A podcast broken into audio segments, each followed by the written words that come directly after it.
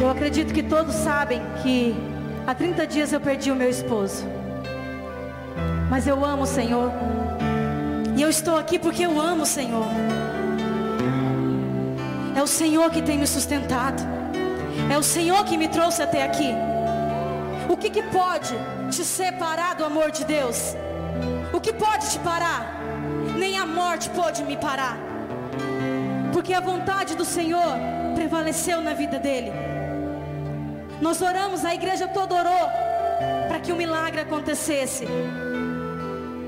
E a vontade do Senhor prevaleceu. E hoje eu digo que o milagre sou eu. O milagre é minha família. O milagre é o que Ele tem feito em mim. E é por isso que eu me coloquei à disposição de estar aqui. E é por isso que nada pode me parar. E é por isso que eu estou aqui, porque o que eu tenho aprendido do Senhor é muito maior do que a morte. Não é a morte que me separa do Senhor. A morte é só um começo. O meu esposo voltou para casa. E se nós ainda estamos aqui, é porque nós ainda temos planos do Senhor a serem concretizados em nossas vidas. Então se coloque à disposição a isso. Se coloque à disposição para o Senhor fazer na sua vida. Porque o meu esposo mesmo no último suspiro dele, ele falava do Senhor. Ele falava de Deus. E nós, o que nós temos feito a ele? Nós temos pregado isso? Nós temos vivido isso? Eu liguei para a pastora outro dia, muito mal. E eu pensava assim, Senhor, como agora eu poderia falar lá em Salmo 91 que nenhum mal chegaria à minha tenda? Eu me preocupei com aquilo. Como eu poderia dizer que nenhum mal chegaria à minha tenda, pastora? Porque o mal levou meu marido, o meu marido morreu. E o Espírito Santo, usando a boca dela, me disse: Quem disse que foi o mal que levou o seu esposo? Não foi o mal que levou o meu esposo. Não foi o mal que levou o meu esposo. O Senhor somente o recolheu. E é por isso que eu estou aqui. Porque um dia eu quero estar na eternidade ao lado dele. Porque o nosso momento aqui ele é muito passageiro. Então se dedique a sua vida a servir ao Senhor. Se dedique a sua vida a se render aos pés do Senhor, para que Ele possa te fortalecer. Essa força que vocês veem aqui, não tem nada meu. Essa força aqui, ela é do Senhor. É o Senhor que tem me colocado aqui. Amém? Aleluia, Jesus.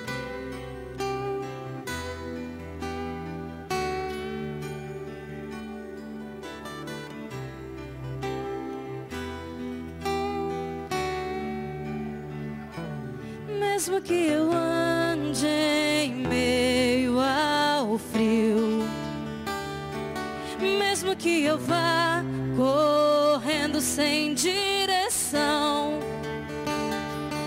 mesmo que eu me canse de lutar ou esperar o milagre acontecer, mesmo que eu me encontre em meio ao caos, eu sei que tudo continua sendo dele.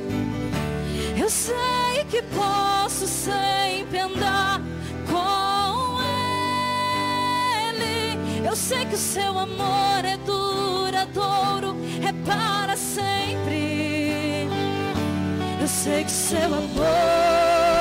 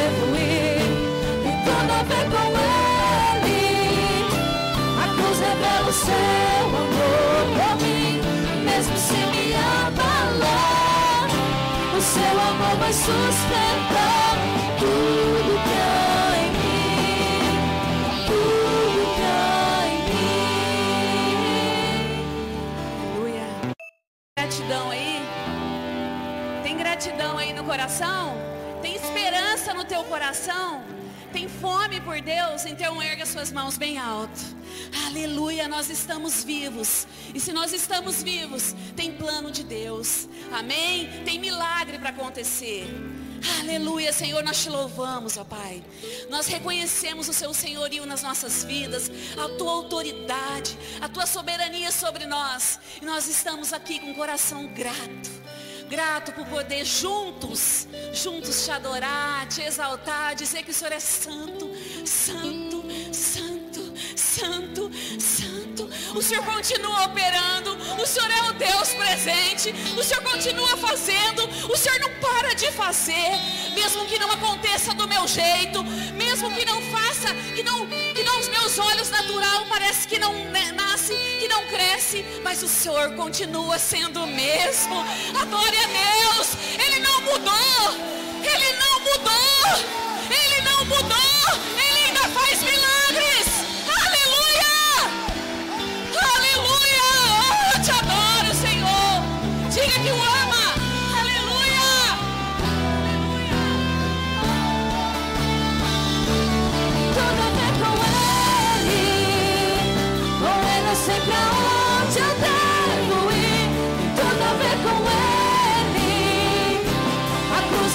seu amor por mim.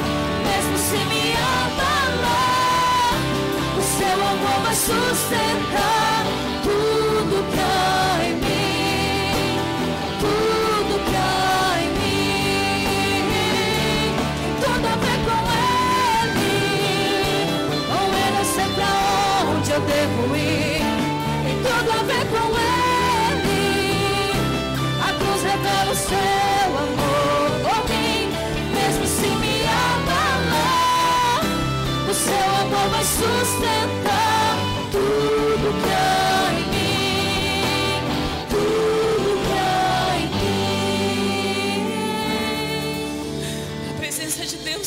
forte nesse lugar. Há quatro anos atrás, nós sofremos um acidente e nós sobrevivemos. Há duas semanas, eu acho, eu não, não, não me recordo, nós sofremos um outro acidente. Eu acho que a maioria de vocês sabem. E por perca total o carro. E nós estamos aqui. Então por isso que há motivos para louvar esse Deus que ainda faz milagres, Ele ainda cuida, Ele ainda faz. E se um dia eu não estiver mais aqui, Ele ainda vai continuar fazendo milagres. Aleluia! Glória a Deus! Aleluia! Ele é poderoso. Oh, por isso eu vivo para conhecê-lo, para adorá-lo, para servi-lo. Que na tua vida Escute só, cada dia da tua vida você não pode viver igual. Nenhum dia da tua vida pode ser da mesma forma.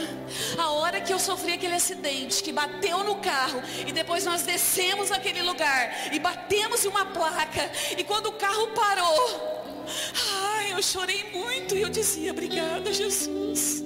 Eu tô viva. Ai, eu tô viva para te adorar. Eu vou continuar pregando que o Senhor cuida sim, Senhor faz sim. Então nós não podemos viver do mesmo jeito. Cada dia tem que ser um milagre na tua vida, cada dia tem que ser uma renúncia, um algo mais, um desejar conhecê-lo e servi-lo com todo o seu fôlego, amém? Glória a Deus, aleluia. Pode se assentar, aleluia. Glória a Deus. Abra sua Bíblia em 1 Tessalonicenses 5,18. Oh, aleluia! Oh, como eu estava com saudade desse. Glória a Deus. Abra sua Bíblia aí. Que saudade. É tão bom pela internet, não é mesmo? É bom. Mas melhor é junto. Melhor é junto. 1 Tessalonicenses 5,18 diz assim. Só a primeira parte do versículo. Hoje, à tardezinha, eu tava, veio essa palavra no meu coração. Em tudo, dai graças. Em tudo, dai graças. Eu não sabia que eu ia vir aqui é, dar uma palavra para vocês. O pastor falou agora para mim. E o Senhor já, me, já sabia. Em tudo, dai graças. Em tudo. Diga comigo. Em tudo. Em tudo. Em tudo. Em tudo Dai graças na morte, na vida, na falta, na escassez, na abundância, em tudo, dai graças. Aleluia. Glória a Deus. Nessa noite você tem a oportunidade de expressar essa gratidão do seu coração ao Senhor. Se você trouxe a sua oferta, o seu dízimo, você pode trazer aqui. Deixa eu só, deixa eu só falar algo aqui que veio no meu coração.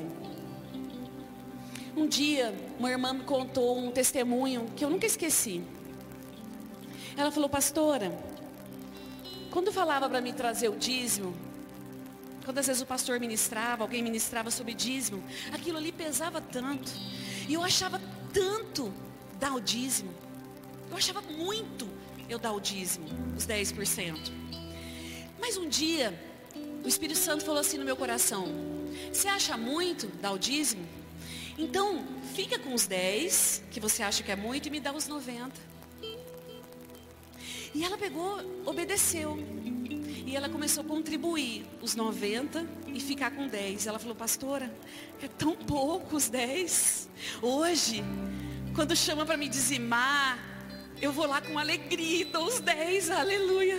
E aquilo ali, eu achei tão maravilhoso como o Espírito Santo ensinou ela, porque o Espírito Santo ele é uma pessoa tudo que você tiver dificuldade, aqui a gente está falando na área financeira, mas se você tiver dificuldade com o teu marido, entendimento com a tua esposa, com os teus filhos, na tua empresa, qualquer área, o Espírito Santo ele te ensina. Fala, Espírito Santo, eu não quero praticar por praticar. Eu achei interessante essa irmã ser sincera comigo. Falei, pastora, eu não queria praticar por praticar.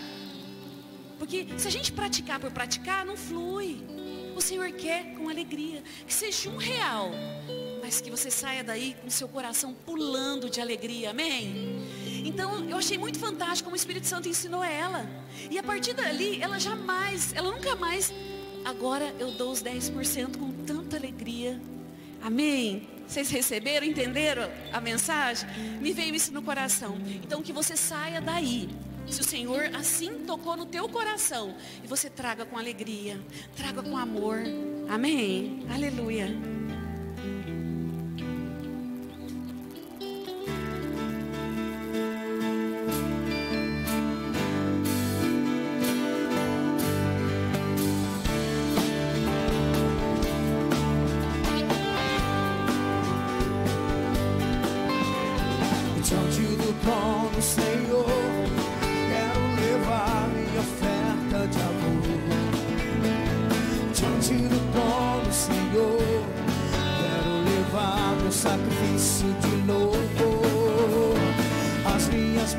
levanta, tua beleza tão então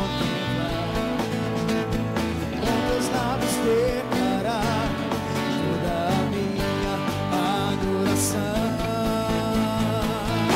Se não for pra te adorar, oi, oi, oi, fica de pé, nasci, fica de pé. Se não for pra te Vamos se alegrar na presença do Senhor, amém? Aleluia!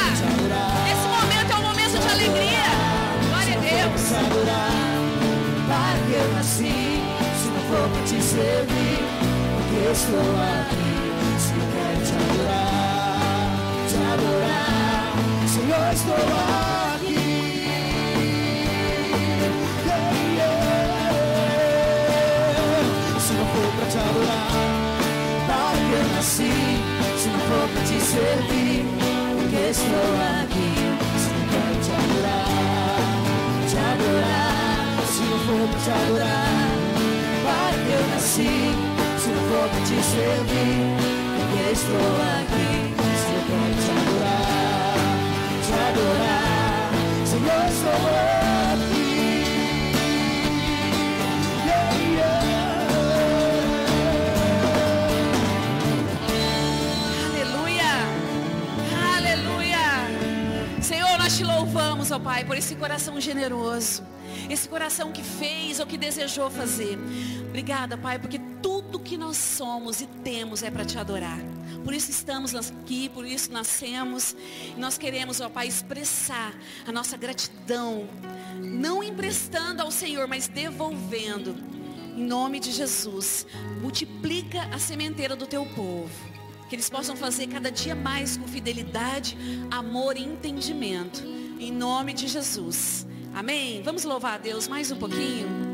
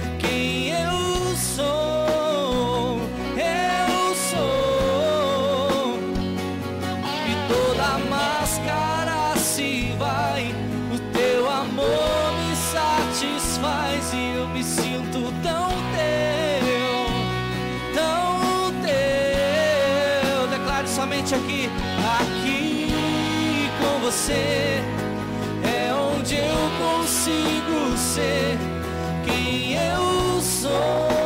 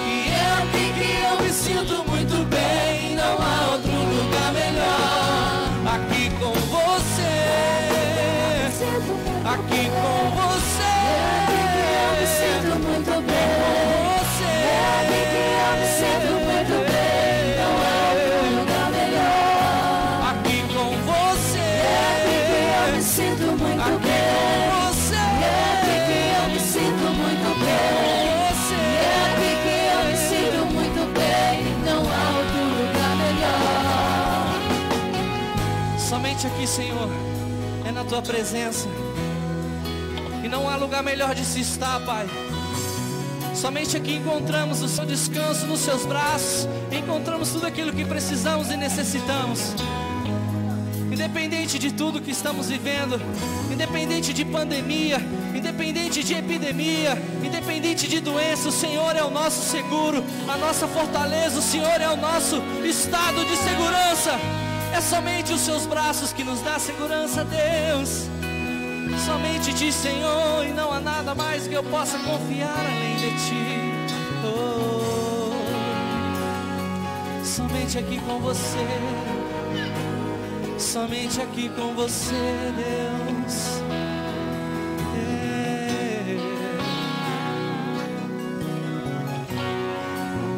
Que nós tentamos encontrar abrigo e segurança em outro lugar, não encontraremos. Porque somente o Senhor é capaz de nos dar a segurança que precisamos. Só o Senhor é capaz de nos levar a lugares maiores e mais altos. Só o Senhor é capaz de nos tirar de angústias e aflições. Somente o Senhor nos fortalece em meio às tribulações. Em meio às tribulações. A tua mão nos ergue, a tua mão nos levanta, a tua mão nos sustenta, o teu amor nos sustenta. Só a tua presença me basta, Deus. Só a tua presença me basta, Deus. E me faz andar sobre as águas. E me faz andar sobre as águas.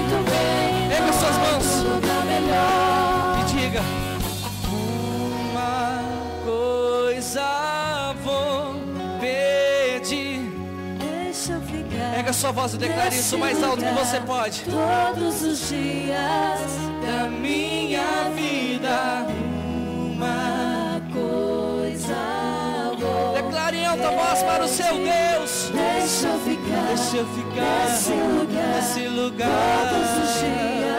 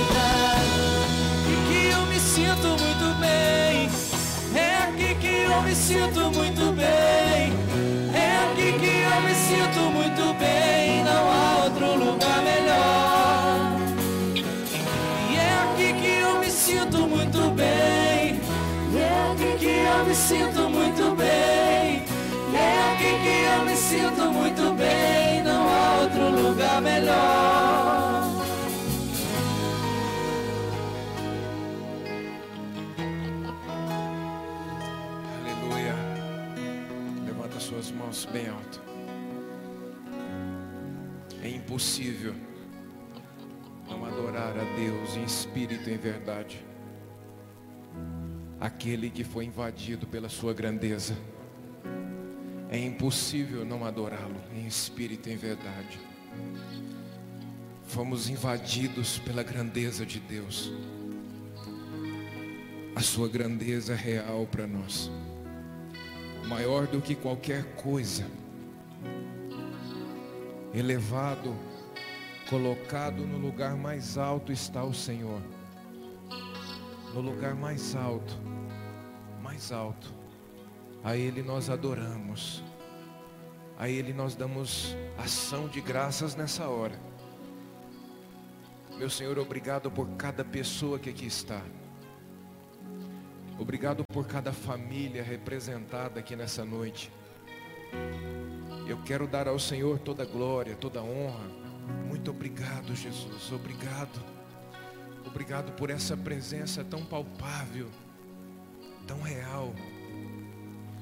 Obrigado pelo privilégio de poder conhecer-te, Senhor. Pois quanto mais nós conhecemos ao Senhor, menos questionamentos haverá toda a área da nossa vida onde há ainda questionamentos, é porque ainda não conhecemos o Senhor nessa área. É porque ainda o Senhor não é conhecido. Então, obrigado por essa oportunidade de poder um pouco mais te conhecer. Obrigado. Obrigado, Jesus. Obrigado, obrigado, obrigado. Obrigado, obrigado. Obrigado, Espírito Santo, por tua companhia. Obrigado por tua presença. Obrigado. Obrigado, obrigado, meu Senhor.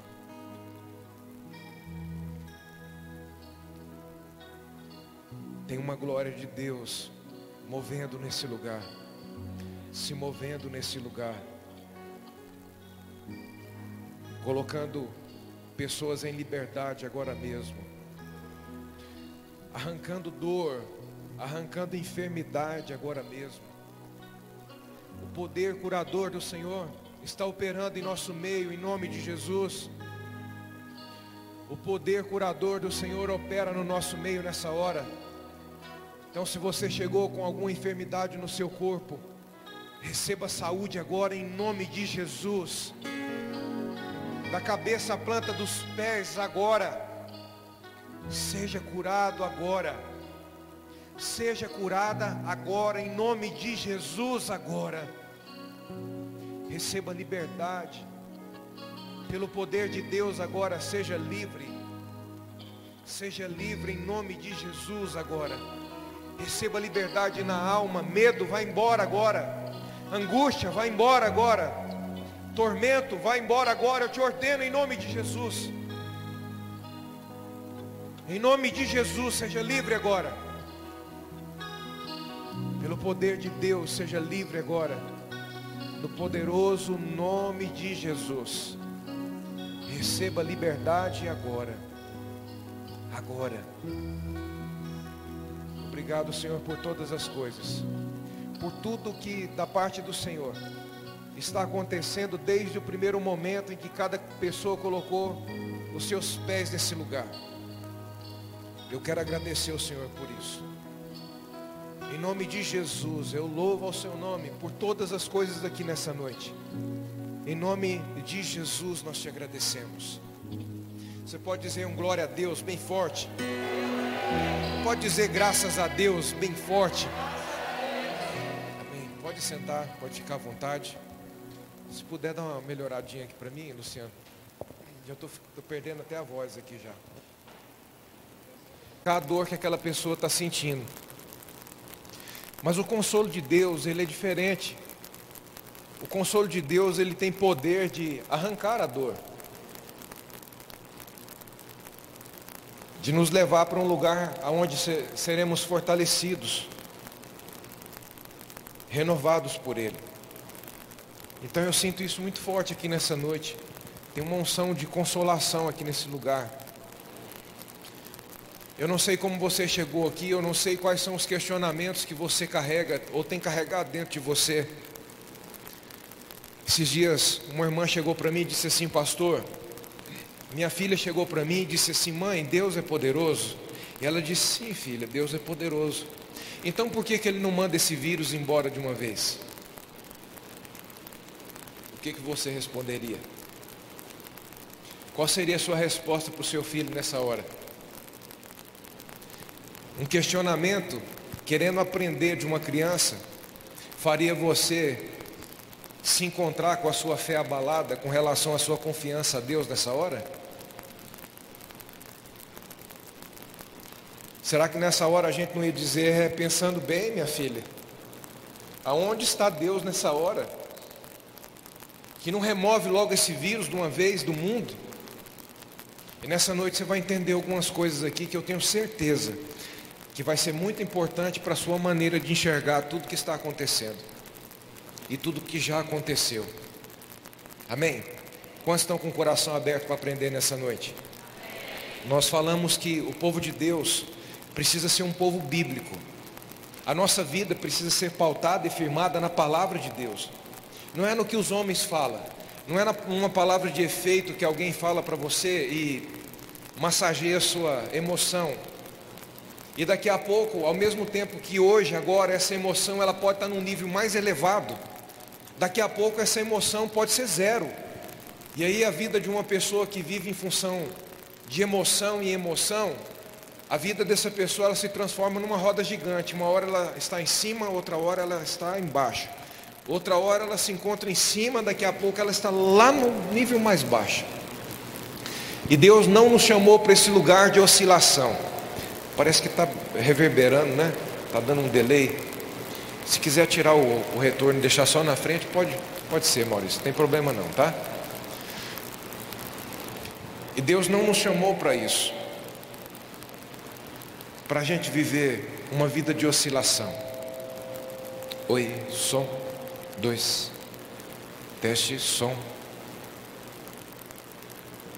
dois, som, ei, som. Hoje eu estava, enquanto os irmãos vão arrumando ali, eu vou contar isso só para você entender uma coisa interessante. Algumas coisas que a gente aprende em momentos que poderia passar desapercebido. Eu estava amarrando uma, uma linha numa pipa para o meu filho hoje, e o pedacinho de linha era assim. E eu precisava dar vários nós num pedacinho de linha desse tamanho. E tinha uma pessoa perto de mim, e ele começou a ver eu fazendo aquele nó com toda a paciência, com todo cuidado, e eu consegui dar a quantidade de nó que eu precisava para amarrar aquele rabo na pipa. Quando eu estava tentando passar a primeira vez, ele falou assim, ah, não, ele começou a ficar agoniado, angustiado. Ah, não dou conta não. Minha vontade que tem de pegar essa pipa, rasgar essa pipa, quebrar essa pipa. Aí eu olhei para ele e disse, você entendeu por que, que eu sou o pastor? E não só porque sou pastor, mas porque somos cristãos e isso faz parte do caráter de Cristo em nós. Como a Elaine disse, tudo que tem de bom em nós não é de nós mesmos. Se existe algo bom em nós é porque veio de Deus, é presente de Deus. Mas eu preciso estar pronto para ser presenteado por Deus. Quanto presente o Senhor nos oferece e nos dá em Cristo Jesus, e muitas vezes nós rejeitamos. A paciência é um grande presente, sim ou não? Quantos recebem esse presente nessa noite, chamado paciência? Diga aí, eu recebo em nome de Jesus. Então vamos ter paciência para eles organizarem um som ali. Nós já estamos há mais de um mês aqui sem reunir, então a gente não é demais a gente ter um pouquinho de paciência aí. Enquanto isso, vá abrindo seu coração, com seu coração atento a cada detalhe, a palavra de Deus, a tudo que será ministrado aqui. A Bíblia diz que os mansos, Jesus ele disse que Ficou melhor? Estão ouvindo melhor? Jesus disse que os mansos, eles vão herdar a terra. As pessoas que vão adquirir riquezas nos últimos tempos são os mansos. Porque o manso, ele sabe a hora certa de dar o próximo passo. Ele sabe a hora certa de quietar. Ele sabe a hora certa de entrar em ação, porque ele vive segundo a agenda de Deus e não segundo o fluxo do mundo. Jesus disse que os mansos herdarão a terra. Tem uma unção de mansidão passando por esse lugar, em nome de Jesus. Em nome de Jesus. Esquece esse negócio. Tem pessoas que falam assim: olha, eu sou assim mesmo. Esse é meu jeitão. Eu sou nervoso mesmo, eu sou nervosa mesmo, esse é meu jeitão. Não, esse não é o seu jeitão. Esse é a deformação que o mundo tentou plantar em você. A sua verdadeira identidade é segundo o caráter de Cristo. E segundo o caráter de Cristo, ele diz que há em você um espírito manso e humilde. Quem recebe essa palavra, diga eu recebo em nome de Jesus. Então por isso nós precisamos buscar o caráter de Cristo em nós. O caráter de Cristo em nós. Isso nos leva para um lugar de equilíbrio. Vamos lá, vamos para a palavra? Para ensaiar, com a pastora foi bom, agora é para valer. Abra sua Bíblia comigo. Efésios capítulo 6. Efésios capítulo 6. As pessoas falam assim, mas por que, que vocês vibram assim com a palavra? Porque a palavra é nosso alimento. É através dela que nós podemos conhecer a Deus. Ela nos dá um norte. Quando tudo diz que não, essa palavra nos mostra o sim de Deus para nós. Aleluia. Efésios capítulo 6. Efésios 6. Efésios capítulo 6. Versículo 10. Efésios 6, 10. Do mesmo jeito que a gente fala na, na nossa transmissão online, eu quero pedir para você trazer uma caneta, um papel. Se você gosta de anotar na Bíblia, anota na sua Bíblia. Se você é daqueles que não gostam de fazer anotação na Bíblia, também não tem problema. Traz aí um caderno, traz um papel e faz a sua anotação. Amém? Tem aplicativo que você baixa no seu celular e você pode também fazer anotação no seu celular. Mas a hora que você chegar aqui, já desliga a internet, em nome de Jesus, né? Para não ter distração, para nada roubar você daqui de receber algo poderoso de Deus para você. Desliga a sua internet, abre o seu bloco de notas aí e começa a anotar. Amém? Um dia eu participando de um congresso de pastores, tinham pessoas conhecidas com a gente. E uma senhorinha amiga nossa chegou para mim e falou assim: Pastor, mas você não levantou a cabeça, você ficou mexendo no telefone. E eu mostrei para ela toda a anotação de toda a ministração que eu tinha feito, porque eu gosto de anotar. Você absorve em uma porcentagem quando você ouve. Essa porcentagem ela aumenta ainda mais quando você anota. E ela se torna ainda muito maior quando você ouve, você anota e você fala para as pessoas o que você aprende. Você absorve muito mais.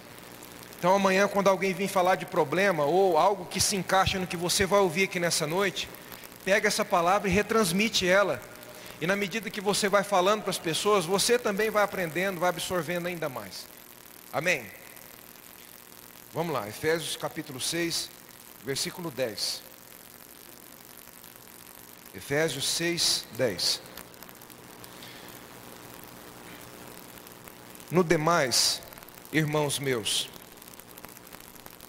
fortalecei-vos na boa notícia, naquilo que é bom aos seus olhos, naquilo que você gera por expectativa própria. É isso que a Bíblia está dizendo aí para fortalecer? A Bíblia diz para você fortalecer onde? No demais, irmãos meus, fortalecei-vos no Senhor e na força do seu poder. Revestivos, olha o versículo 11. Revestivos de toda a armadura de Deus, para que possais estar firmes. Para que possais estar firmes.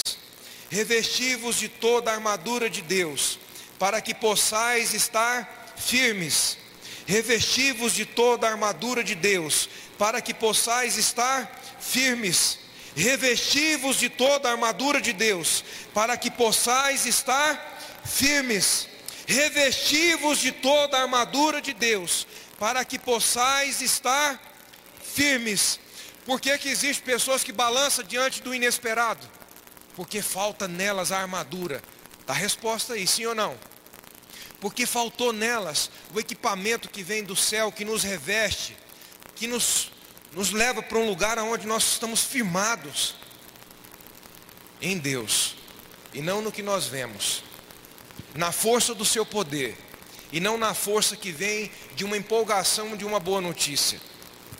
Imagina se Jó fosse esperar pela empolgação de uma boa notícia, queridos.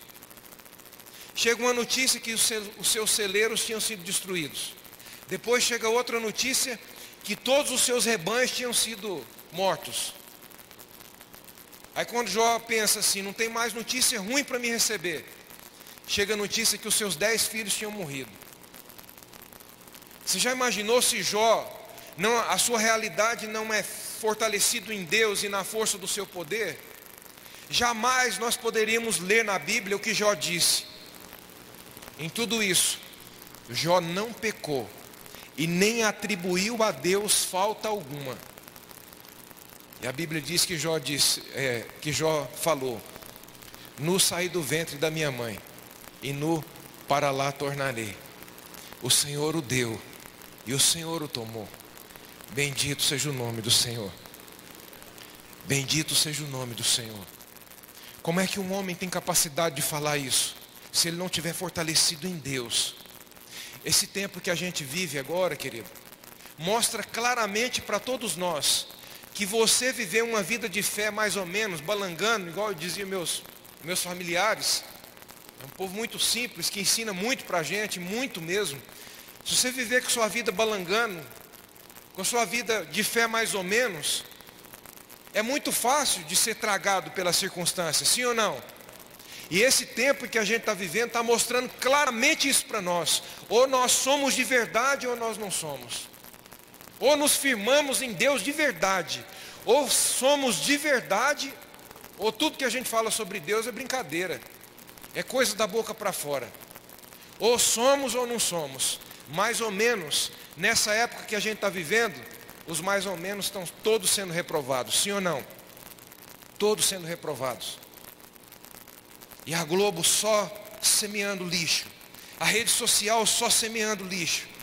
As mensagens do WhatsApp só semeando lixo dia após dia.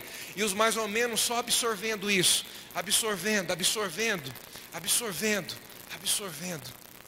Mas os verdadeiros, e nessa noite eu estou pregando para verdadeiros aqui nesse lugar, em nome de Jesus. Nessa hora eu estou pregando para verdadeiros pela internet, em nome de Jesus. Você que nos assiste, se crê nisso, diga um amém aí. Diga eu sou, em nome de Jesus. Por Cristo eu sou. Verdadeiro, diga isso aí. Nessa hora são os verdadeiros. Porque o verdadeiro é bíblico. O verdadeiro não anda pelo que os olhos vê. O verdadeiro anda pelo que a palavra fala. O verdadeiro se firma na palavra de Deus. Então, mais do que qualquer realidade para nós, nós não somos um povo moderno, nós devemos sempre, por toda a modernidade que nós temos, e precisamos fazer uso dela, e fazemos uso dela, mas nunca deixa de ser bíblico. Que sua vida sempre esteja firmada na palavra.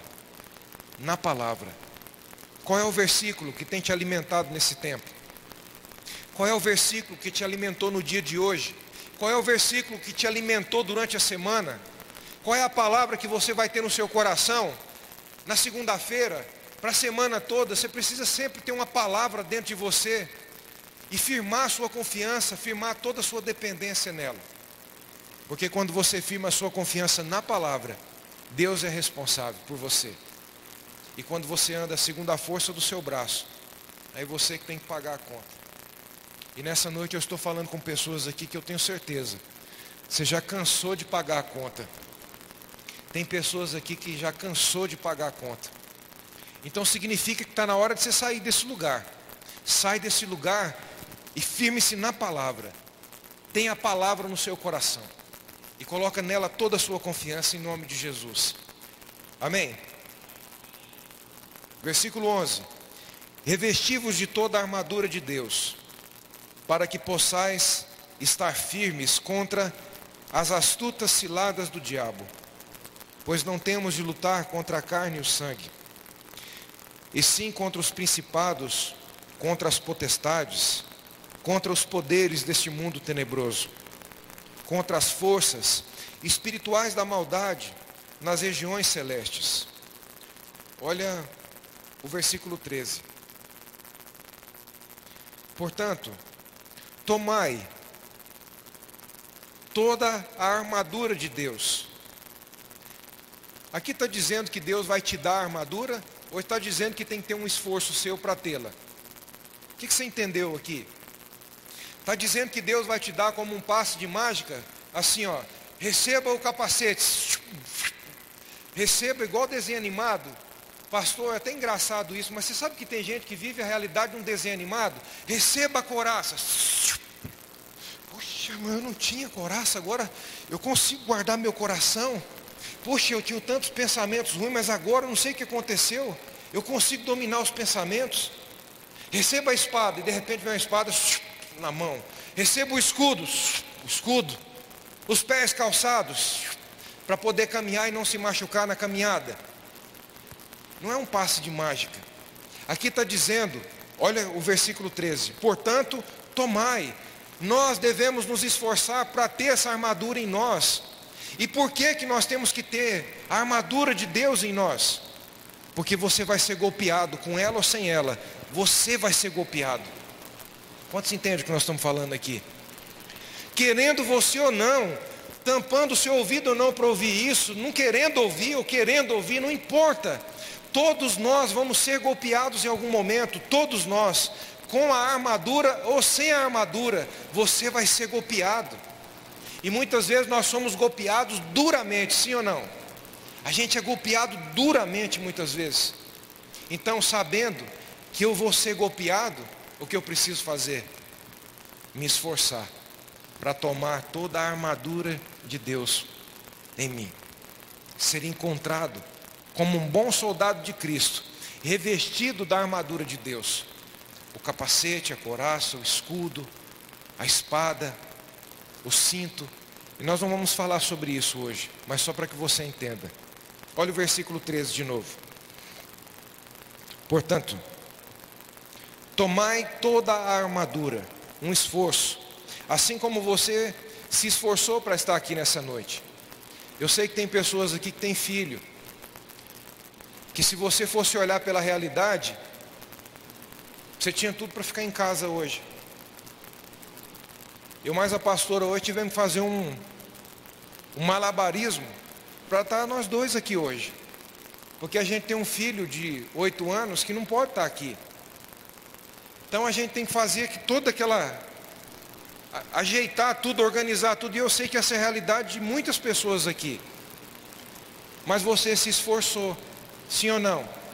Houve um esforço. Você se esforçou para estar aqui. E a Bíblia diz que o, o, o reino de Deus ele é tomado por esforço. O reino de paz, de alegria, de justiça, ele é tomado por esforço. Portanto, tomai toda a armadura de Deus, para que possais resistir, ou seja, não ser neutralizado no dia mau, e havendo feito tudo, ficar firmes. Olha o que ele diz aqui. O porquê da armadura de Deus? Porque nós passaremos pelo dia mal. Todos nós estamos suscetíveis a passar pelo dia mal. Todos nós. Todos nós. Ninguém pode garantir dizer assim, ó, eu nunca vou passar pelo dia mal. Pelo contrário, se a Bíblia vem nos alertando sobre isso, a gente precisa ficar atento. A gente precisa ser prudente então. Porque o dia mal, irmãos, ele não vem dando sinal muitas vezes. O dia mal ele não avisa muitas vezes. Ele não manda um recado, não chega uma mensagem. O dia mal muitas vezes ele chega. E chega chegando muitas vezes, sim ou não? Quantos entendem que nós estamos falando aqui? Assim ou não é? O dia mal muitas vezes chega e chega patrolando. Chega como um rolo compressor para passar por cima da gente com todo ímpeto. Mas a Bíblia diz que nós devemos estar revestidos, para que quando isso acontecer, a gente possa resistir o dia mau, nós possamos resistir o dia difícil e permanecer firme, ou seja, inabalável, permanecer com uma fé ainda assim inabalável. Fico imaginando quando, quando Sara teve a notícia de que Caim tinha matado Abel. Imagina para uma mãe isso. Recebe a notícia de que o filho matou o outro filho. O irmão matou o outro irmão. Sara chorou por causa de Abel.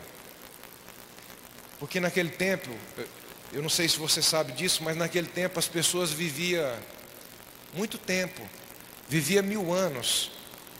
Era muito tempo que as pessoas viviam sobre a terra.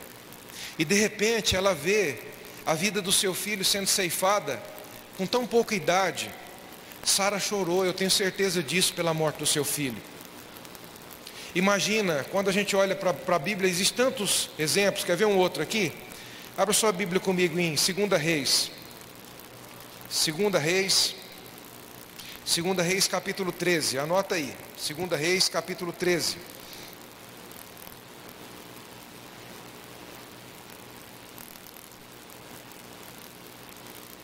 2 Reis capítulo 13.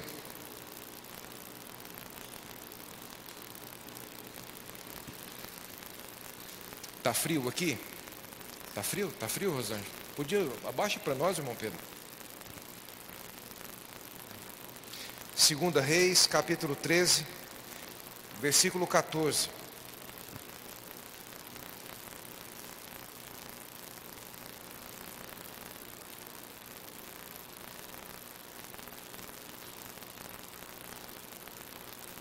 Segunda Reis 13, 14.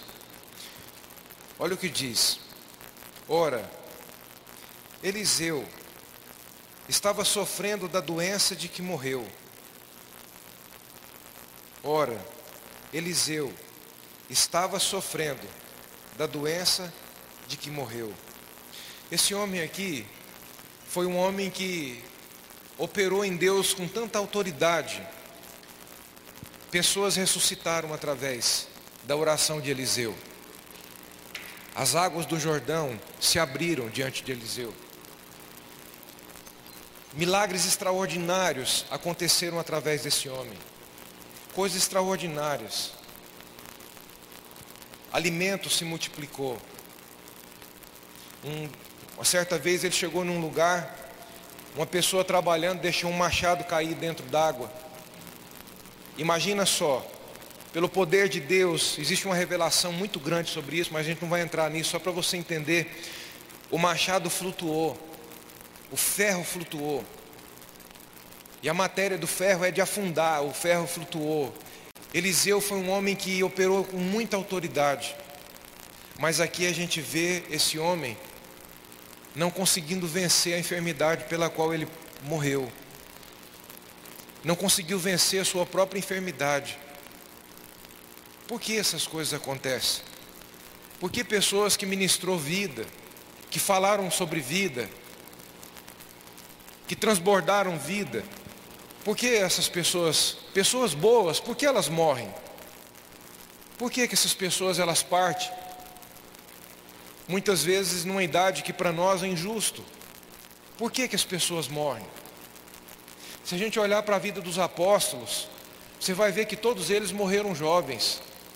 Olha para a vida do apóstolo Pedro, um homem que também ressuscitou mortos. Quantas maravilhas Deus operou através desse homem. Observa o nível de autoridade que é, fluía de Deus na vida de, de Pedro. A Bíblia diz que a sombra de Pedro curava. Imagina só, a sombra de um homem tão carregado por Deus, tão cheio do Espírito Santo, que até a sombra dele curava. Imagina as pessoas colocando os enfermos na, na beira do caminho onde Pedro passava, observando o sol, para ver onde ia dar sombra. Pedro era um homem muito concorrido, era uma das colunas da igreja. Então, aonde eles ouviam falar, Pedro vai passar por aqui, é como acontecia com Jesus, porque eles eram a imagem e semelhança dele, eles resplandeciam o caráter de Cristo. E as pessoas colocando os enfermos ali, quando Pedro passava, imagina, Pedro passando e paralítico levantando, Pedro passando e pessoas gritando: Eu era cego, agora eu vejo, eu era mudo, agora eu posso falar. Imagina, quanta coisa gloriosa Deus fez. E esse homem é morto por Nero, de uma forma tão constrangedora. Naquele tempo, quando uma pessoa ela era crucificada, era uma forma constrangedora de morte, era para constranger quem ia morrer. E quando Pedro ficou sabendo que ele ia morrer crucificado, ele chega para os, soldados que iam matar e disse, pediu para eles, me crucifica de cabeça para baixo, porque eu não sou digno de morrer como meu Senhor. E Pedro foi crucificado de cabeça para baixo, foi exposto à vergonha o homem que a sombra curava. Por que acontece? Por que isso acontece com pessoas boas? Por que, que pessoas assim falaram sobre Deus, falaram da palavra de Deus, eles foram representantes de Deus na terra? E por que eles morreram assim? Porque o fim deles foi desse jeito. Quando a gente olha para Paulo, Paulo, em todos os navios que ele entrou, naufragou, mas em nenhum deles sua vida foi ceifada. Mesmo estando lá em alto mar, o navio naufragava o vento do, de Deus, do Espírito soprava ali, daqui a pouco Paulo se encontrava lá na, na praia, em terra firme. Esse Paulo foi apedrejado uma certa vez e ele foi tirado da cidade onde ele estava como morto, apedrejado, mas pedrada para valer. E poucos dias depois, Paulo se encontrava na mesma cidade, encorajando e fortalecendo os cristãos daquela cidade a permanecerem firmes no Senhor. E esse Paulo, no final da sua vida, ele morre decapitado, cortaram o pescoço de Paulo. Eles não podiam crucificar Paulo porque Paulo era um cidadão romano. E a forma dos romanos punir um desertor, porque na cabeça dos romanos, Paulo era um traidor. E a forma deles punir um desertor era decapitando a pessoa, arrancando a cabeça. Imagina o próprio Paulo, quando eles vêm para cortar sua cabeça, ele chega para as pessoas e dizem assim: Eu já entreguei o meu corpo como libação a Deus. Libação é sacrifício. Eu já entreguei a minha vida para morrer por Jesus. Eu já estou morto há muito tempo. Imagina o próprio Paulo colocando a sua cabeça em cima de um tronco e o soldado romano descendo a espada e decapitando ele. Assim foi o fim da vida de Paulo. Por que isso acontece? Por que, que pessoas boas, aos nossos olhos, o que, que a gente pensa nessa hora? Deus, um homem como esse tem que viver mil anos sobre a terra, sim ou não? Deus, um homem como Paulo, como Pedro, como Eliseu, um homem como Abel, que começou já desde o início dos tempos, nos mostrando sobre atitudes que os homens podem fazer, que chama a atenção de Deus, que são aceitos por Deus. A Bíblia diz que o sacrifício de Abel, a oferta de Abel, fala por ele até hoje. Imagina só o que esse homem fez. E a gente olha, pode olhar assim e dizer: é injusto que esse homem foi embora. Por que, que esse homem partiu? Tinha que viver pelo menos 500 mil anos na, sobre a terra para fazer muita coisa boa, sim ou não? Por que, que pessoas boas morrem? Por que, que isso acontece? Eu sei que tem pessoas aqui que questionam sobre isso. E da parte de Deus nessa noite, Ele está trazendo entendimento para nós. Para que, a começar por nós que estamos aqui, a gente, no lugar do questionamento, a partir de hoje, nós possamos carregar uma palavra que sustente o nosso coração em momentos difíceis como nós acabamos de ler, quando o dia mal chega. Amém? Salmos. Salmos. Salmos capítulo 116.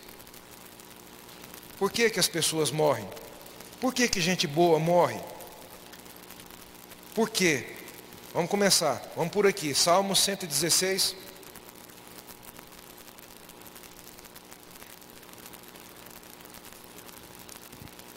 Salmo 116, versículo 15.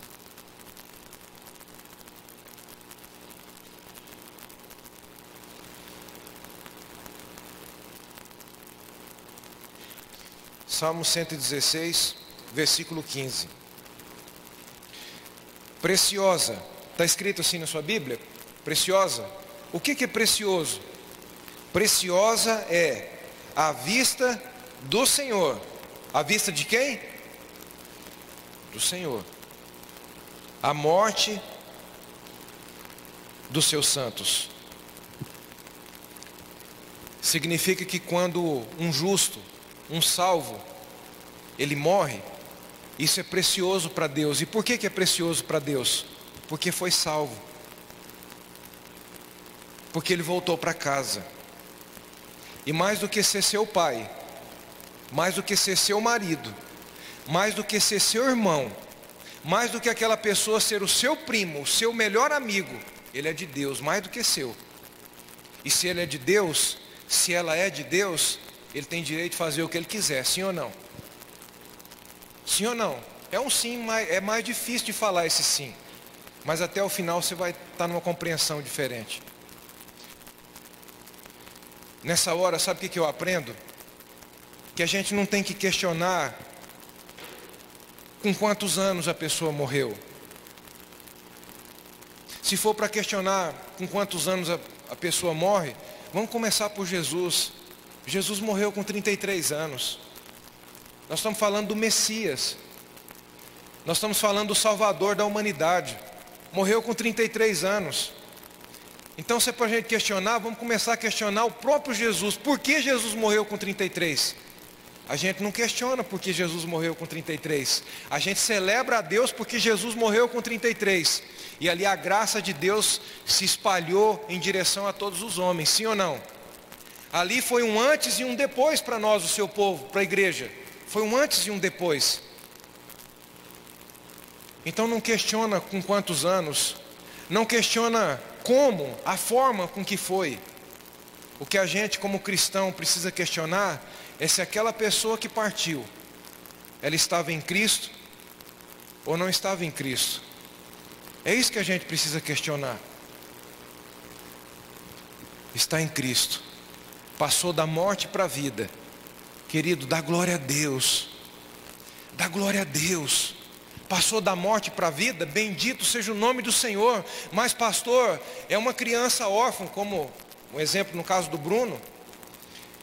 A Helena ficou órfã. A Elaine ficou viúva.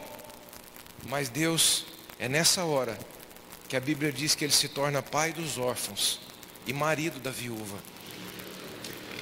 Todas as pessoas, a maioria delas, que são homens e mulheres de referência para o mundo, estuda a paternidade delas e você vai entender o que eu estou dizendo. A maioria das pessoas que, que fizeram história no, no mundo são órfãos. Presta atenção para você ver. A maioria das pessoas que fizeram história e estão fazendo nos dias de hoje são pessoas órfãos. Talvez órfão de pai que morreu e talvez órfão de pai vivo, não teve referência de paternidade. São pessoas que fazem a diferença. Existe algo diferente de Deus sobre essas pessoas. Porque a Bíblia diz que é assim. Eu falo muito com aqueles que são mais próximos de mim, que já têm o seu pai morto. Eu falo muito isso para os que não têm um pai mais, ou que não tem referência de pai, não teve referência de pai. Se você entender a unção de Deus que opera nos órfãos, você vai deixar de carregar dentro de você uma carência por não ter tido um pai, e você vai alinhar sua vida com Deus, que é o seu pai, e você vai fazer a diferença na terra, em nome de Jesus. Em nome de Jesus. Olha o que diz, vamos ler de novo, versículo 15 aqui, mais uma vez. Preciosa é a vista do Senhor, a morte dos seus santos, porque eles voltam para casa. Para casa que você mesmo vai voltar. Quantos querem ir para o céu aqui? Diga amém. Quantos está com pressa de ir para o céu? Diga amém.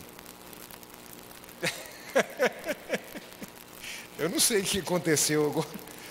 Ficou escassos, amém? Aleluia. Até o final aqui, você não vai ter dificuldade de pensar diferente sobre o céu, não. Aleluia. 1 Pedro, 1 Pedro capítulo 2,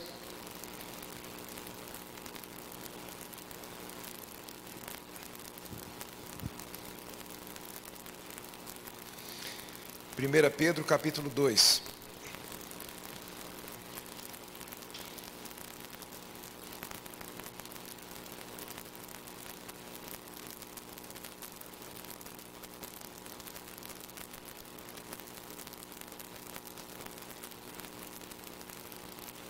Primeira Pedro capítulo 2.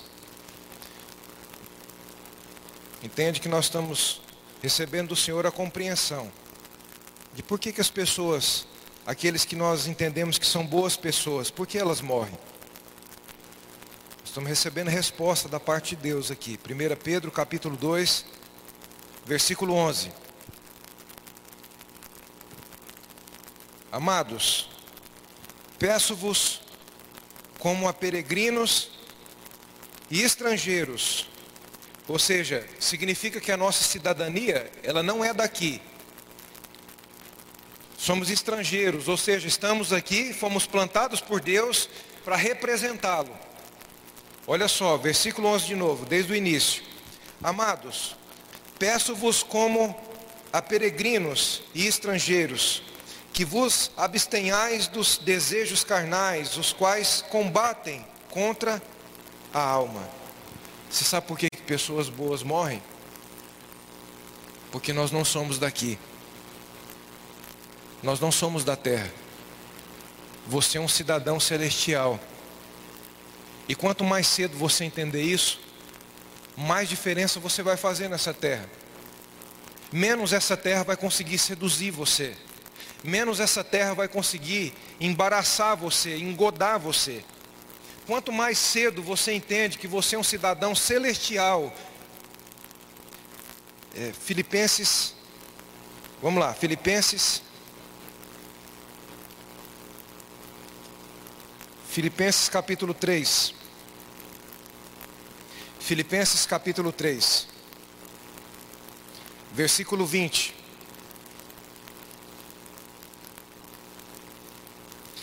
Filipenses capítulo 3, versículo 20. Tem pessoas que, com muito menos idade, fizeram mais proezas do que pessoas em uma vida inteira de 80, 90 anos. Vamos lá, Filipenses capítulo 3, versículo 20. Uma coisa é passar pela nossa qualificação, outra coisa é a qualificação de Deus. Tem coisas que aos nossos olhos a gente não qualifica a pessoa, mas é aos olhos de Deus. Versículo 20. Olha o que diz: A nossa pátria é primavera do leste. A nossa pátria é o Brasil. A nossa pátria, porém, está no Mato Grosso. É assim na sua Bíblia, não? A nossa pátria, porém, está onde? Pode falar mais alto. A nossa pátria está onde? De onde esperamos o Salvador, o Senhor Jesus Cristo. Então, se eu vivo, eu vivo com a expectativa de que daqui a pouco vai chegar a minha hora, vai chegar a sua hora da gente ir embora para casa. E o nosso coração precisa de, que, de ser de quem espera. E como é o coração de quem espera? De alguém responsável, de alguém prudente, de alguém que não vive os seus dias de qualquer maneira de alguém que não apenas deixa os seus dias passar. E se a gente olhar para trás, o carimbo dos seus dias são os, os piores, são terríveis.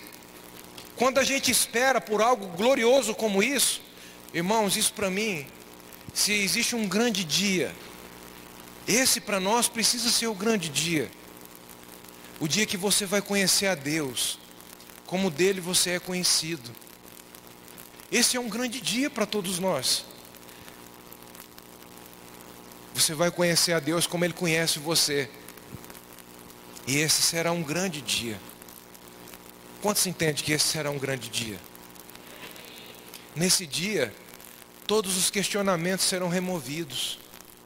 E bem-aventurado é você se permite o Espírito Santo operar a obra dele maravilhosa, perfeita, poderosa dentro de você, para que não, não seja necessário você chegar lá para que os questionamentos sejam removidos, mas que desde já você tenha em Deus uma confiança inabalável de um Deus soberano, de um Deus que está no controle.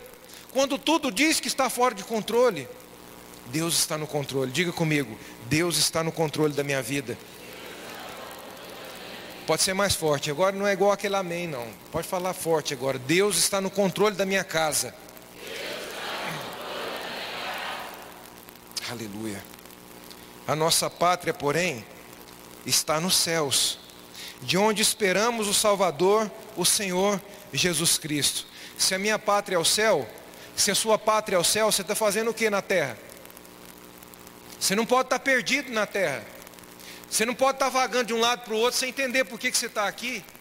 Se a sua pátria é o céu e você se encontra na terra, significa que você é um embaixador de Cristo na terra. Você pode dar graças a Deus por isso?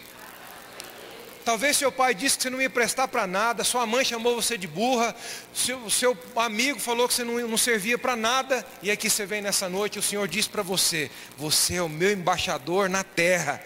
Eu plantei você na terra para ser o meu representante, ponto final. Você me representa, diz o Senhor. Eu disse, o Senhor diz que você o representa em nome de Jesus. Você o representa. Então por que, que pessoas boas morrem? Por que, que isso acontece? Por quê? Porque nós não somos daqui. Você não é daqui. E se existe alguma coisa para a gente questionar, não é como e nem com quanto, mas se está em Cristo ou não. É isso que a gente precisa. Cada vez que eu vejo aquela estatística de pessoas que morreram com Covid, no meu coração eu começo a pensar: quantas dessas pessoas têm um selo de salvação? Quantas dessas pessoas, Senhor, têm um direito de eternidade contigo? Quantas pessoas vão, pela eternidade, estar longe do Senhor? Quantas pessoas? É isso que eu penso. É isso que nós temos que pensar. Por que que gente boa morre? Vamos lá, mais um versículo. Oséias. Oséias. Oséias capítulo 4. Oséias capítulo 4. Oséias capítulo 4.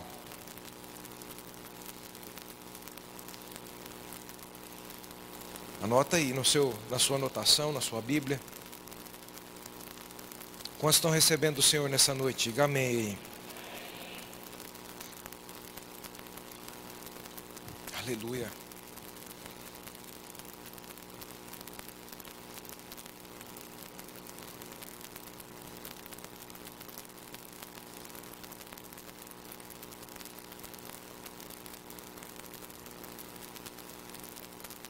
Oséias.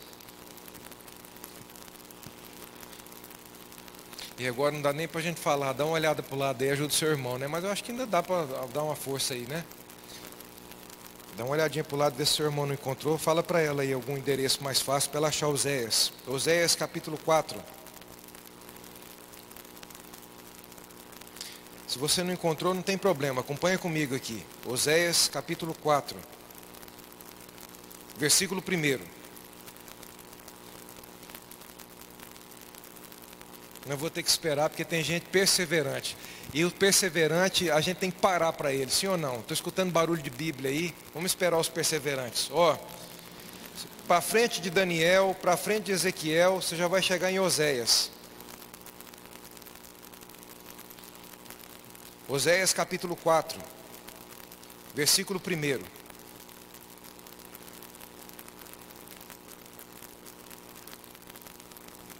Ouvi a palavra do Senhor.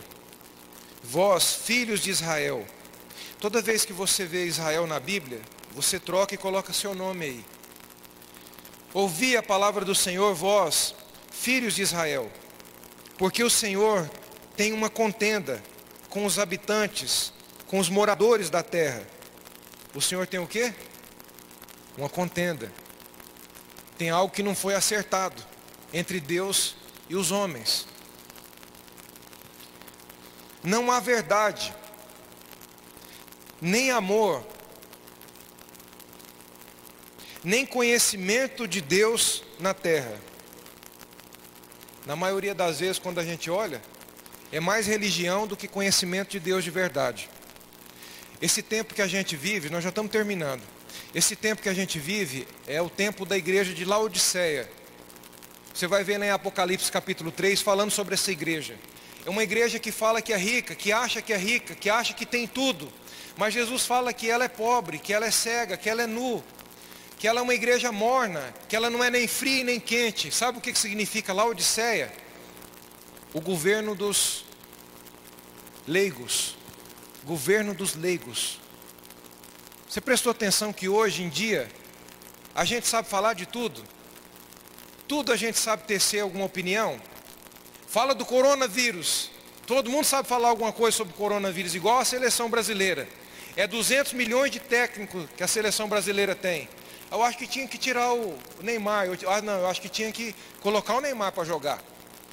Não, eu acho que o Neymar não podia nem ir para a seleção. Todo mundo vira técnico. Fala do coronavírus hoje, todo mundo sabe falar do coronavírus. Fala de política, todo mundo sabe falar de política, mas baseado, baseado em quê? Embasado em quê? Então hoje, irmãos, e a mesma coisa com Deus. Se você fala para uma pessoa assim, ó, fala sobre Deus para mim. Essa pessoa vai falar um monte de coisa sobre Deus e talvez ela não vai falar um versículo para você. Porque ela vai falar o que ela acha sobre Deus. O que ela pensa que entende sobre Deus. E não o que está escrito de verdade. E não uma palavra que a gente carrega no coração, porque o próprio Deus deixou registrado para nós. Então, essa é uma das fases mais desafiadoras que a igreja enfrenta. A época do governo dos leigos. A gente sentado num banco como esse, você pode pensar, mas se eu fosse o pastor, eu faria isso. Se eu fosse o pastor, eu não faria isso.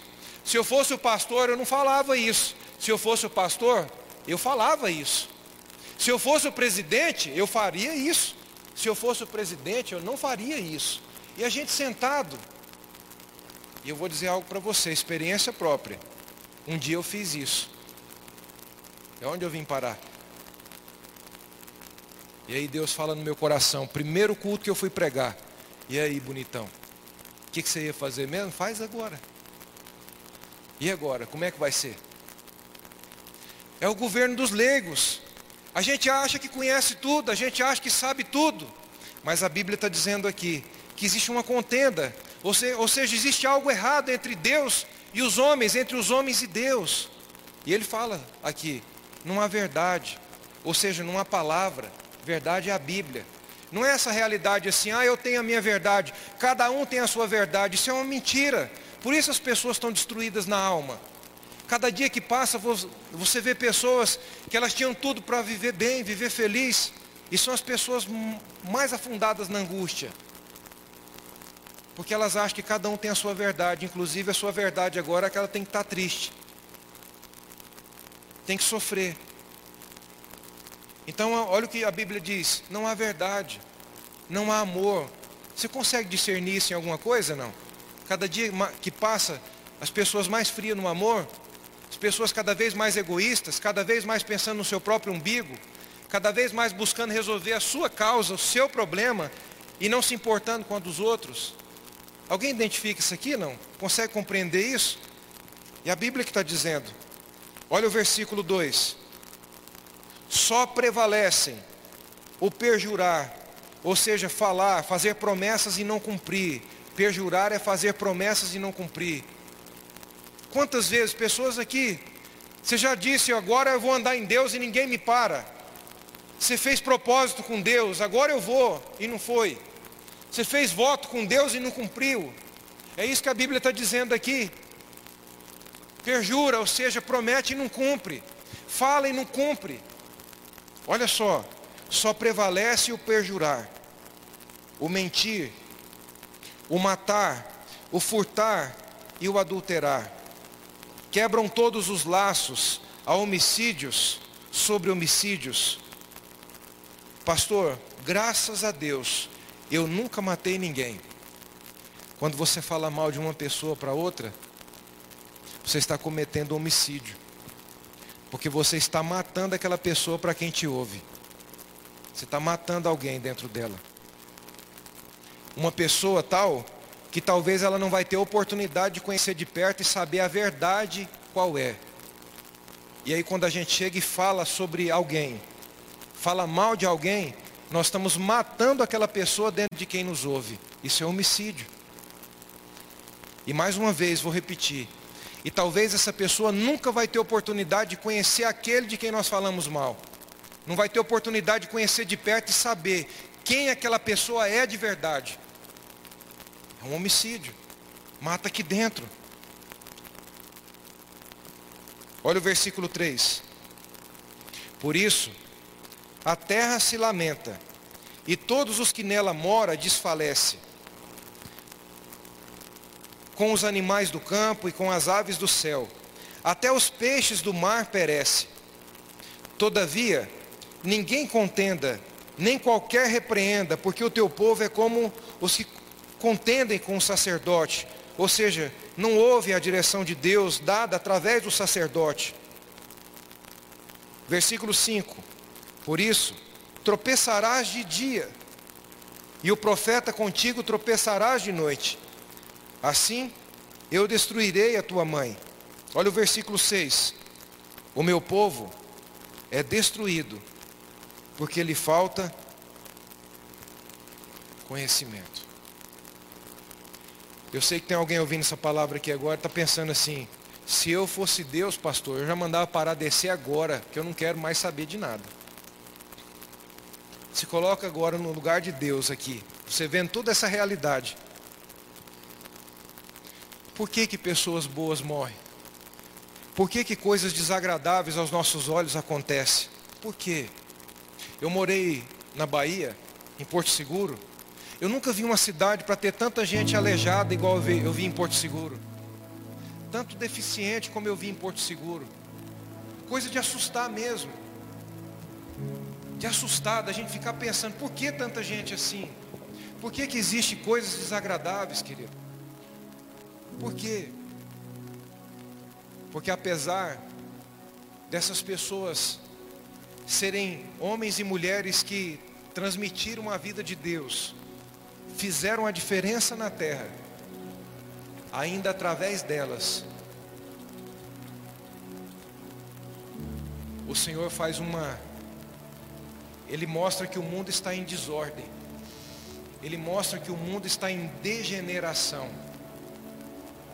Através dessas pessoas, o Senhor está mostrando que algo está errado. O mundo está em desordem. Se tudo que você ora acontecesse, você não ia entender isso. Se tudo que você espera acontecesse do jeitinho que você espera, e ponto a ponto, segundo a ordem que você coloca, você jamais enxergaria a realidade que o mundo vive. Eu jamais enxergaria a realidade que o mundo vive. Mas quando acontece algo que a gente não esperava, quando o inesperado bate na nossa porta, isso mexe com a nossa estrutura e é nessa hora que nós temos a condição de deixar o Senhor nos levar para esse lugar e entender que o Senhor está denunciando algo que está errado. Oséias capítulo 4 é Deus denunciando que o mundo está em desordem. Você viu o que aconteceu no sul do Brasil esses dias? A tempestade que deu lá, quantos viram isso? Você acha que aquilo era para acontecer? Aquilo não era para acontecer. Você acha que o mundo era para ser um lugar de muitas partes aí onde terremotos terríveis acontecem? Não era para ser assim. O plano original de Deus era para que nada disso acontecesse. Mas quando algo inesperado acontece, aquilo é Deus denunciando a desordem, é Deus denunciando a degeneração do homem. O homem desconectou de Deus. O homem está longe de Deus. O coração dos homens cada dia maquinando os seus próprios planos, os seus próprios objetivos, os seus próprios sonhos, e não sonho de Deus. E aí a gente começa a ver coisas acontecendo como essa pandemia que nós estamos vivendo. Tudo que a gente vive que sai fora da nossa normalidade é Deus denunciando a degeneração do homem. É Deus denunciando a desordem que o mundo vive. Algo está errado. Está errado. E se isso não acontece, se a gente não toma essa sacudida, a gente acha que está tudo certo, porque tudo que eu estou orando está acontecendo. Porque tudo, afinal, tudo que eu falo está se tornando realidade. Então que os outros que se explodam, que o mundo se acabe. Mas está dando tudo certo para mim. Glória a Deus, aleluia. E aí Deus começa a mexer em você, Deus mexe comigo. Deus mexe com você, Deus mexe com você, vai mexendo, vai mexendo, sacudindo você. Sabe por quê? Porque Deus nos ama. Isso é manifestação do amor de Deus por nós. Você sabe aquele pai que o filho está de qualquer jeito e ele deixa o filho assim mesmo? Esse pai é responsável pelo filho? Ainda que ele seja, ele não está sendo ali, sim ou não? Ele não está manifestando amor pelo filho. Ele vê o filho indo em direção ao precipício e ele não faz nada para o filho se converter e sair daquela direção perigosa, Deus jamais vai fazer isso com você. Esses dias um rapaz chegou para mim e falou, pastor, o fulano faz coisa errada. Já deu tombo em tanta gente, eu só vejo ele crescendo, ganhando dinheiro, prosperando. Eu disse, quem falou para você que isso é prosperidade? Ele pode estar tá ganhando dinheiro, mas prosperidade ele não está vivendo. Ele ainda brincou comigo. Pelo menos eu dou o dízimo. Faço coisa errada, mas pelo menos eu dou o dízimo. Olha o nível do governo dos leigos que a gente chegou hoje. Porque eu faço alguma coisa que é certa perante Deus, isso me dá direito de fazer o resto errado. Olha o nível. E eu vi que esse, esse filho na fé, ele tinha ficado abalado. Eu disse para ele, quem disse que isso é prosperidade? E outra coisa, você é filho de Deus, você tem consciência disso? Ele disse, eu tenho, pastor. Então deixa seu pai trabalhar na sua vida, porque ele está moldando você para ser um vaso de honra para ele. Então esquece os outros, porque ainda não chegou a hora do acerto de contas. Você sabe quando a, eu não sei se isso aconteceu com você, mas comigo algumas vezes de ir na casa de alguém quando era criança e fazer a bagunça, pintar o coreto. E minha mãe chegava em mim assim, ó, baixinho. Quando chegar em casa nós conversa, viu? Falava até tremendo, sabe? Oh, fulano, tudo bem, né? Tudo bem. E começava a rir, conversando com, a, com as pessoas e o coração já tu, tu, tu, Quando chegar em casa nós conversa. Quando a gente chegar em casa nós conversa, diz o Senhor. Quando a gente chegar em casa, todos nós, todos nós, ou para ser recompensado ou para ser disciplinado, todos nós vamos comparecer diante do tribunal de Cristo, todos nós. Amém. Vamos colocar de pé. Por que, que pessoas boas morrem? Por que, que a gente vive coisas contraditórias? Por quê? Por que, que a gente vive coisas que as, é, situações que a gente vive que é inexplicável aos nossos olhos. A gente não consegue explicar por quê. Porque Deus precisa denunciar. Ele precisa denunciar que o mundo está em desordem. Ele precisa denunciar que o mundo está vivendo uma degeneração. E essa é a realidade do mundo. Há uns anos atrás, eu tinha, eu tinha recém chegado aqui em primavera, talvez acho que uns 4, 6 meses, de 4 a 6 meses que eu estava aqui três evangelistas, muito amigo da gente. Eles estavam indo para uma viagem evangelizar em Rio Brilhante. E no meio do caminho eles sofreram um acidente. Tinha um senhor de uns 55 anos, uma mulher de 40 e poucos anos e uma jovem de 20 e poucos anos. Os três morreram no acidente. Eles estavam indo ganhar almas para Jesus. Eles morreram no meio do caminho. Quando os irmãos que estavam no carro de trás foi chegando e viu aquele tropelo todo, o motorista do caminhão que estava atrás do carro deles, que assistiu todo o acidente, o homem chorava. Ele chorava, chorava. E esses irmãos perto dele começou a conversar com ele, ele chorando de forma compulsiva. E ele disse, os irmãos perguntou, por que o senhor está chorando? O senhor está assustado? Ele disse, eu vi quando eles bateram o carro. E eu vi três feixes de luz subindo simultâneos para o céu. E aquele homem falava isso, impactado com o que ele tinha visto. Foram para casa, passaram da morte para a vida. Nessa hora não importa para nós como, quantos. Nessa hora só importa para nós isso, em Cristo ou fora de Cristo. Em Cristo, glória a Deus. Foram para um lugar que daqui a pouco nós estaremos nesse lugar. E eu vou dizer para você. A pastora estava contando a experiência do seu irmão, Josi. Posso contar? O irmão dela, quantos anos seu irmão tinha? 25 anos. Ele teve uma parada cardíaca. E eles acharam ele num, no meio de um lugar, morto. Levaram ele para o hospital, morto. Ele voltou. Quando ele voltou, estou contando aqui bem resumido, bem resumido. Quando ele voltou, a primeira coisa que ele disse, eu vim para a mãe dele falando, para sua mãe, né? Eu vim para despedir da senhora. porque o lugar que eu vi é muito bonito. E eu só vim para isso. Ele falou isso, foi no mesmo dia?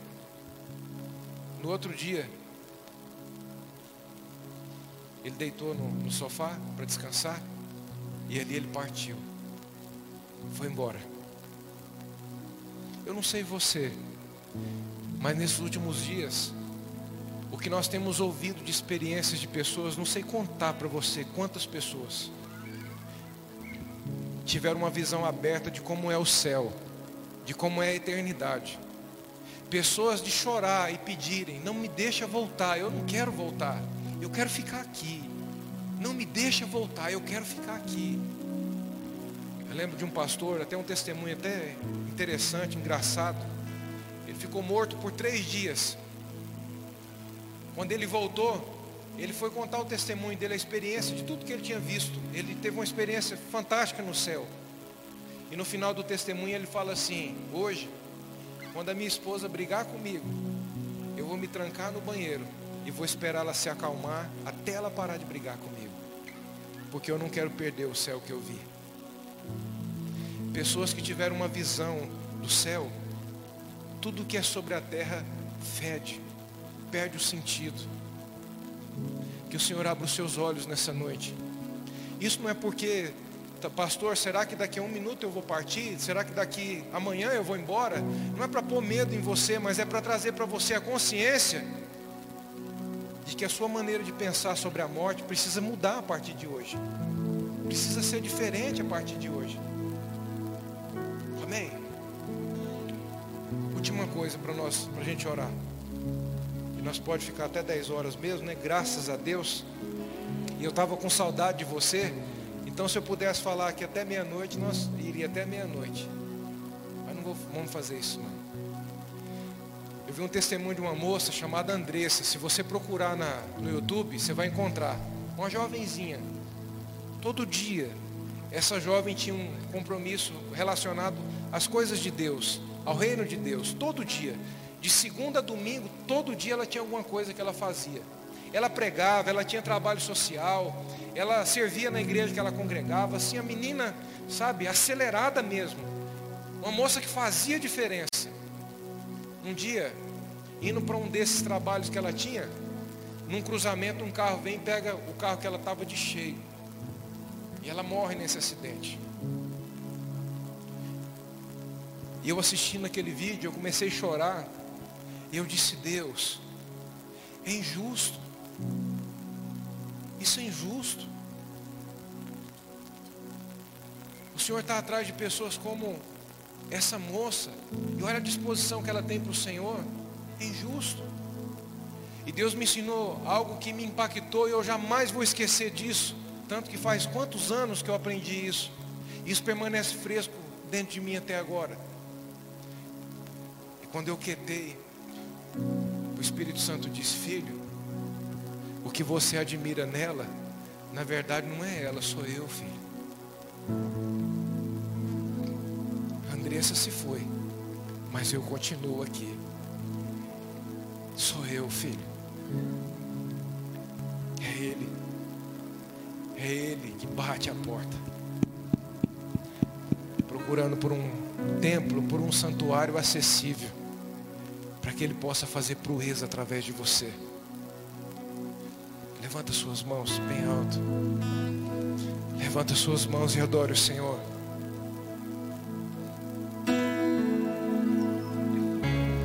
Fale com Deus nessa hora. Rasga o seu coração para Ele. Deixa o Senhor ouvir a verdade. O seu reconhecimento. O seu arrependimento se a necessidade é de um arrependimento, então que seja agora. O arrependimento que vem por uma mente que se transforma, por uma mentalidade transformada, isso é arrependimento. Uma maneira de pensar que mudou. E agora vai pensar segundo Deus, vai pensar conforme Deus. Porque se nós questionamos, o que quem não conhece a Deus questiona, que lugar nós estamos? Nós estamos no mesmo lugar do descrente. Se nós questionamos o que o incrédulo questiona, nós também nos encontramos no mesmo lugar dele. Você foi chamado a caminhar na presença de um Deus inquestionável, querido. E Ele quer se revelar para você. Ele quer mostrar para você quem Ele é. Além da vida momentânea, além das coisas passageiras, Ele quer mostrar para você quem Ele é. Ele quer se revelar para você. Nessa noite diz o Senhor: Eu quero que você me conheça como Pai. Eu quero que você me conheça como Pai. Eu quero que você me conheça como Pai. E eu te mostrarei o que espera por você, meu filho. E eu te mostrarei o que te espera por você, minha filha. Adore o Senhor.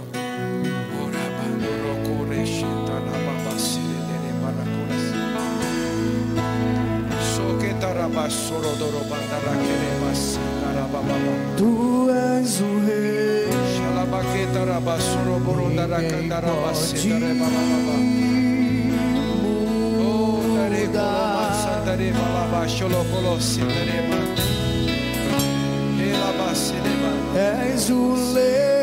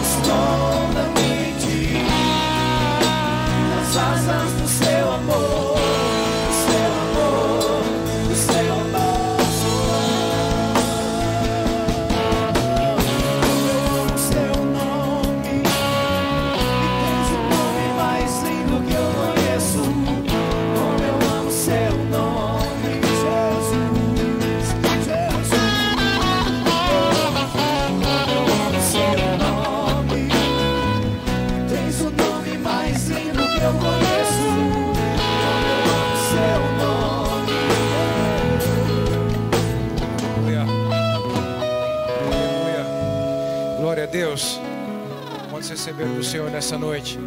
Quantos vão levando do Senhor entendimento, ensino, palavra no coração? Diga amém aí. compreensão, clareza das coisas de Deus, como funcionam as coisas de Deus. Eu sinto de um tempo para cá no nosso meio, uma unção de temor no nosso meio. Eu sei que essa unção vem daí para cá. Eu, eu sinto um temor no nosso meio. Eu não sei se você tem observado isso, mas desde que antes de fechar dessa última vez, até os nossos cultos de domingo está diferente. Antes era desafiador para a gente ministrar aqui 20 minutos, 25 minutos num domingo. A gente via as pessoas angustiadas aí, sabe aquela guerra, aquele negócio. E hoje a gente chega num culto desse aqui, só a minha, minha hora aqui, minha parte aqui já passou de uma hora. E a gente vê nos corações abertos, os ouvidos atentos, sendo ministrados por Deus. Isso é decisão de quem quer andar com Deus de verdade, quem quer conhecer Deus de verdade, de quem quer ser verdadeiro, encontrado como verdadeiro. E eu digo para você, querido, em nome de Jesus, combata o bom combate. Seja um valente de Deus na terra. Seja valente. Por que, pastor, eu tenho que ser valente? Porque o Senhor é a sua força. Ele é a sua força. Tem algo que sempre eu oro, eu sempre declaro isso. Em situações que eu me enxergo menor do que aquilo. E são várias. Várias. Eu sempre falo, Senhor, manifesta a sua força na minha fraqueza. Manifesta a sua força na minha fraqueza agora mesmo. Quantas vezes eu já falei isso? Fala isso. Diante de um momento desafiador, onde você tinha tudo para ser como antes, como o velho homem, como a velha mulher, questionador, que brigava com todo mundo, agora você briga com, brigava com Deus também. Agora é diferente. Agora você quer conhecer Deus. E num momento difícil, desafiador, você fala: Manifesta a sua força, Senhor, na minha fraqueza agora. Manifesta a sua força na minha fraqueza. Sabe aquele momento que você tinha tudo para acabar com tudo? Para se transformar naquele rolo compressor, para tudo que você nunca falou, você falar, tudo que você nunca fez, você fazer, sabe aquele momento da revolta assim que vem? Você abre sua boca e fala isso. Manifesta sua força, Senhor, na minha fraqueza agora mesmo, em nome de Jesus. Você pode dizer isso agora? Pode dizer isso? Pode, pode falar. Fala isso agora. Lá do coração, arranca lá do fundo do seu coração, diga isso. Pensa num desafio que você tem atravessado. Pensa naquele desafio que você se enxerga pequeno diante dele. Fala isso agora, pensando nisso. Manifesta a sua força, Senhor, na minha fraqueza. Mas fala como um filho submisso a Deus, totalmente dependente do Espírito Santo. Manifesta a sua força na minha fraqueza. Eu serei um valente do Senhor na terra. Diga comigo, eu serei um valente do Senhor na terra. Pode ser mais forte, eu serei um valente do Senhor na terra. Isso. Eu vou combater o bom combate. Pode ser mais forte, eu vou combater o bom combate. Como um valente do Senhor na terra. Como um guerreiro do Senhor na terra. Em nome de Jesus. Como embaixador do Senhor. Através da minha vida. Pode dizer forte, através da minha vida. O seu nome será honrado. O seu nome será engrandecido. Mais forte, através da minha vida como teu embaixador na terra. O teu nome será honrado. O Senhor será engrandecido. Em nome de Jesus. Mais forte, em nome de Jesus. Amém, amém, amém, amém, amém. Aplauda o Senhor. Aplauda o Senhor, aplauda o Senhor. Aleluia. Oh, aleluia.